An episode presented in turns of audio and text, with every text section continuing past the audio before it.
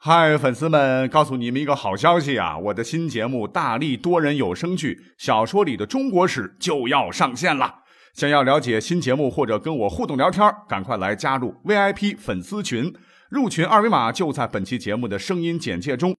你也可以添加我的小号，拼音大历史加三零三 D A L I S H I 三零三，然后拉您入群，我在那儿等你。管他正史野史。这里只有大历史，大力讲的历史正在播出。欢迎收听本期节目。本期呢，我们来讲一期关于侠的故事。啊，都说呢，侠是一种行为啊，也是一种理想，一种饱含着梦幻与荣光的意志。无论于理是合是悖，无论于法是反是为，侠永远固执着心中不变的追求，而这追求是在呼天不灵时的替天行道。是在叫地不灵时的代地执法，有所不为，有所必为；在执法不公时，在合情不合理时，侠都是蓦然回首，横空出世，代行着公正执法、救急救难的使命。这段话对侠呢有一个很好的诠释了，但我想说，这个定义是不完整的哈，因为呢。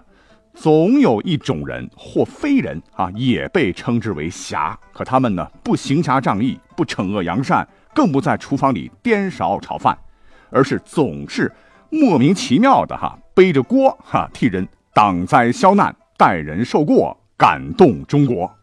他们背的铁定是黑锅，而且总是黑锅。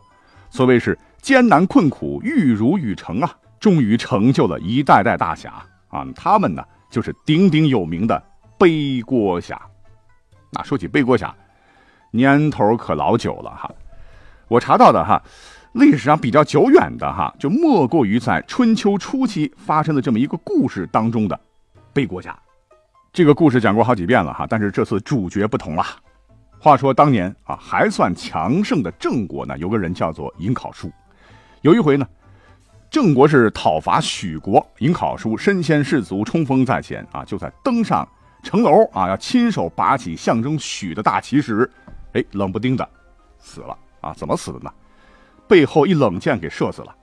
而干了龌龊事的，正是春秋时期非常有名的超级帅哥，那能力也很强，作战也很勇猛啊，也是深得国君喜爱的三军副统帅子都。那战争的结果是郑国大胜，凯旋而归。当时的郑庄公是要犒赏三军，本来啊，尹考叔如果拔起的旗的话，会赏一辆战车啊，结果牺牲了啊，郑庄公很难过呀，就把大奖颁给了子都。可是尹考叔他也是郑庄公的爱将啊，背后暗箭射死，那傻子都知道是自己人干的，于是郑庄公就决定要追查凶手。怎么追查呢？就杀了猪、狗、鸡啊，当祭品。由巫师呢领着一起诅咒射死尹考叔的凶手。诅咒三日之后啊，郑庄公就率领文武百官啊去尹考叔的陵前祭奠。那真正的凶手子都呢啊，最终是逃脱了法律的制裁。后来在国君的撮合下，啊还娶了尹考叔的妹妹。可能是心理素质不行啊，他是内心备受煎熬啊，有一天是喝闷酒掉河里淹死了。当然也有人说啊，是郑庄公早就看尹考叔不爽了。你想想，在背后射箭，那么多的兵啊，那么多的人，大家都是瞎子嘛。所以呢，子都射死尹考叔，可能是受了郑庄公的密令。子都其实是背了郑庄公的黑锅。但也有一种说法，说子都呢，就在郑庄公领着文武百官诅咒凶手的时候，被冤魂附身，最后自尽了。总之，说法比较多。那如果是第一种情况的话，哦，这个凶手是逍遥法外了啊！猪狗鸡反被活活的当成了祭品，没了性命。那郑庄公有没有想过人家小动物的感受嘞？啊，这些小动物岂不是背了子都的黑锅呢？哎，想想还真有点道理。那历史上呢，还有一位有名的背锅侠啊，背锅背了上千年，他就是长平之战被秦国打残，导致赵国被坑杀了几十万人的赵括先生啊。其实我们以前一直认为呢，是无能的赵王啊中了反间计啊，用了纸上谈兵的赵括，才导致长平之战的失败。而事实上啊，客观来讲啊，当时的秦国自商鞅变法以来是富国强兵啊，国势如日中天，所到之处那是无不披荆斩棘，攻无不克，战无不胜。而反观当时的赵国啊，虽然是自赵武灵王啊胡服骑射，军事实力大增，那宣传上是战国唯一能和秦国相抗衡的国家，可实际上这国力上、军力上还是差秦国一些。再加上秦国的外交政策啊是远交近攻，而赵国呢是最大障碍，所以呢秦国早就做了充足的准备，是磨刀霍霍，想找准机会和赵国决一死战。而反观当时的赵国啊，战略上就差很多，他就没有跟秦国决一死战的这样一个信心。从上至下，他们就觉得我们真的要和秦国决一死战吗？恐怕没这么快吧？啊，他们不害怕失败吗？反正对于打不打、怎么打啊，是不是举全国之力和秦国一战定江山，这个赵国，啊，全是犹豫不决了。所以在战争的前半部分啊，老将廉颇是挂帅，他呢一看秦军还是蛮强的，再加上高层有指示，料难取胜，干脆咱就避而不出啊，就和远道而来、长途奔袭的秦军咱玩个消耗战，并判定啊秦军一定粮草不济啊，被迫撤兵。可廉颇。还有赵国的高层哪里知道？没想到秦军不仅没走，还拼了命的啊要和赵军死磕，十几个月没撤一兵一卒啊！不仅没撤，反而是从国内迅速增兵，汇聚秦国精锐，粮草呢也是不惜血本大量运来啊，铁定要和赵国是决一死战。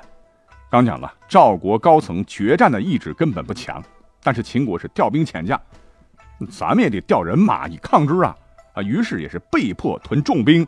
想继续和秦军对峙，但说实话啊，这个战法从头至尾太消极。赵国的胡服骑射啊，之所以能够名扬天下，就是利用战马良驹，它机动性很强啊。其实呢，在对峙前期，赵国有十万精兵，完全可以在廉颇的指挥下，在秦国大军还没有成型之时，集中发挥超强的战力，主动以迅雷不及掩耳盗铃之势，闪电般出击，哎，说不定还有取胜的可能。这下可好了，秦国是精锐齐出啊！他们的强弩硬弓举世无双，形成了气候，所以引以为傲的骑兵是发挥不出优势来。再者说，当时的秦国国力强盛啊，赵国要跟他比消耗战啊，初期也许还顶得住，可是时间长了这么耗下去，对赵国也是消耗很大的。打消耗战，你比拼的就是综合实力，所以时间越久，其实对赵国反而越不利。所以，就在赵国的高层还在犹豫啊，犹豫来犹豫去，是否要决战的时候，赵军在廉颇的消极防守中啊，已经逐步的走向注定失败的深渊。那果然，赵国是先扛不住了，粮草物资、后勤保障吃不消，国内青壮年劳动力陆陆续续四十万人跑前线去了，地里没有人干活啊，整个生产效率一塌糊涂。于是赵国被迫开始向他国借粮。哎，可是呢，别的国家。因为远交近攻的策略嘛，要么是不敢，要么是没能力，要么是太远，要么是和秦国关系铁，没有国家肯为赵国借粮，所以拖到最后，赵国是进退两难下啊。高层决定是速战速决吧，因为拖下去真的玩完了。而老将廉颇呢，他其实啊也是个明白人啊，拖到现在，赵国已经不是秦国的对手了，天平不在赵国一方了，所以让我速战速决，那肯定是失败的啊，我承担不了这样的政治责任。于是依然是避战不出，于是啊，我们耳熟能详的秦国的反间计就上演了，说是秦国散布谣言说廉颇要投降，结果呢，赵国撤掉了廉颇。在这里需要澄清啊，这是一个不存在的故事啊，因为换上赵括啊，并不是因为赵国听信了秦国的这个谣言，而赵国真的实在是撑不下去了。刚才我讲到了啊，要速战速决，因为战略上的失误已经注定赵军失败啊。所以，如果死磕的话，那说不定啊会让秦国也是元气大伤啊，一时间还灭不了赵国啊，只能这么拖下去。而廉颇的这个做法和赵国的高层这个想法相左，所以赵国这才撤下廉颇，让赵括呢去坚决执行中央速战速决的命令。那这个决策当时是获得了赵国精英们的一致认同啊，包括了名相蔺相如啊，只不过蔺相如当时不看好赵括罢了。所以流传比较广泛的哈，所谓的赵国长平之战，那都是赵括害的。其实让赵括很冤枉，因为真正的责任人应该是赵王以及他身边的政治精英，还有一些将帅的谋略以及综合国力的不济呀。不管赵括行不行吧，只要他接下指挥权，那注定就是个背锅侠。那后来啊，长平之战，赵国大败，秦国呢扫除了统一步伐当中最有实力的绊脚石。战国其他六雄在不久之后就被英明神武的秦始皇全部搞掂，天下一统啊，诞生了中国封建制度以来的第一个王朝。可是，秦始皇没料到啊，因为下一个背锅侠就是他，啊，那因为自古以来，只要我们一说到秦始皇，对吧，那就是个残暴的君王啊，你求仙炼药，你严刑峻法，你骄奢淫逸，劳民伤财，穷兵黩武啊，是罪大恶极。其中最臭名昭著的，当属是焚书坑儒了。而实际上啊，焚书和坑儒是两件事情。我之前讲过啊，焚书是针对六国的旧人，非议郡县制啊，非议秦始皇的政治制度，就是想搞意识形态啊，借机是搞复辟，所以秦始皇不能忍呐。只不过是搞过了头啊，目的他是对的。那坑儒呢，其实并未坑儒啊，因为他坑的大部分呢。都是一些行走江湖、坑蒙拐骗的方士妖人，儒生呢只是一小部分。那我们看看《史记》吧，啊，他都说了，秦始皇当时坑杀的是诸生，诸位的诸，而非儒生。而坑儒这个词，其实最早出现在西汉初年的典籍当中，此时距秦始皇死后已经是一百多年了。所以几千年来啊，统治阶级的正统思想都是儒家嘛，历史都是儒生写的。所以肯定死命黑啊，得罪了儒家的秦始皇了。所以客观来讲啊，秦之所以迅速灭亡，很大程度上啊，毕竟是开天辟地的第一个统一王朝，思想不够统一啊，制度不符合生产力，也是一个主要原因啊，并不都是秦始皇的错啊。所以秦始皇这个锅背的非常冤。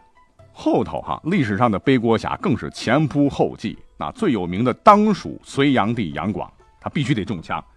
本来人家是征突厥，关注民生，实现了周秦以来第二次天下的大一统，开凿大运河呀，促进了南北经济的交流啊。因为今天还在用，是造福千秋万代。他还修订法律，改革库法，重视教育，开办学校，更重要的是设立进士科，打破了士族阶层，为后世提供了招贤纳士的经验，还整理古籍，安定西域，功勋卓著。可就是因为。太自负了，患了大头症啊，跑得太快啊，所以呢，促成了他个人的悲剧。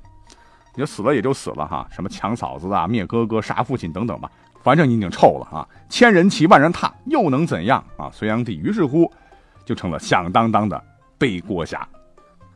那再往后数，秦桧对吧？其实呢是背了宋高宗赵构杀了岳飞的锅。到明代，严嵩是背了嘉靖皇帝的锅，而到了清代。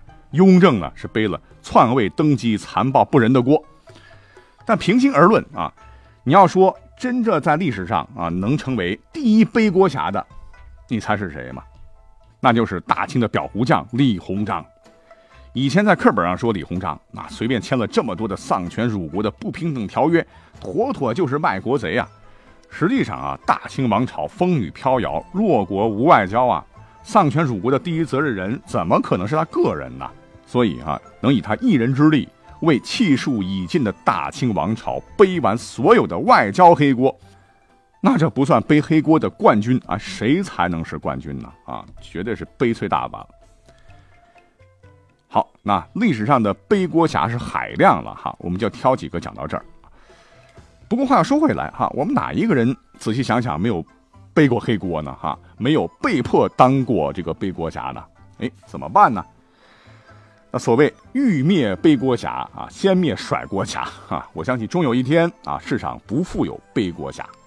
感谢收听本期节目啊！历史呢本来很有趣啊，我们就是当个段子听听就好。下期再会。